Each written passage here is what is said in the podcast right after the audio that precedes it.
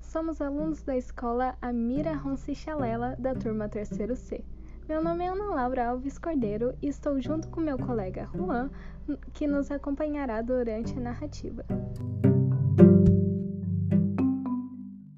Olá, sou o Juan Gôngora.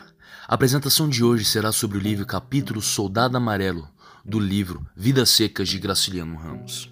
A narrativa da obra possui como foco a vida de uma família no sertão, explorando de forma única seus sofrimentos diários, desafios no ambiente de secas e a visão das relações humanas em um ambiente tão precário. Caminhando pela selva, cortando galhos que atrapalhavam sua visão, estava Fabiano, o homem animalesco quem atuava em seu protagonismo. Um barulho. Atenção. O que seria?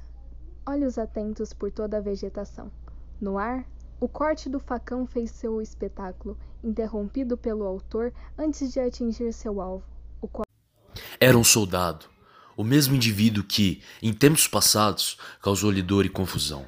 A dúvida entre a força da cólera e a razão trouxeram um gosto amargo em sua boca. Seria uma lástima ter recuado? Seu rival, posto de frente, mais tremia do que tomava a postura da patente.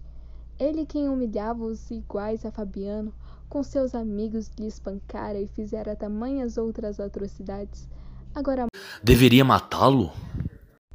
Não valia. Governo é governo. E esse foi o resumo do capítulo Soldado Amarelo, do livro Vidas Secas. Agradecemos a todos os que ouviram até aqui.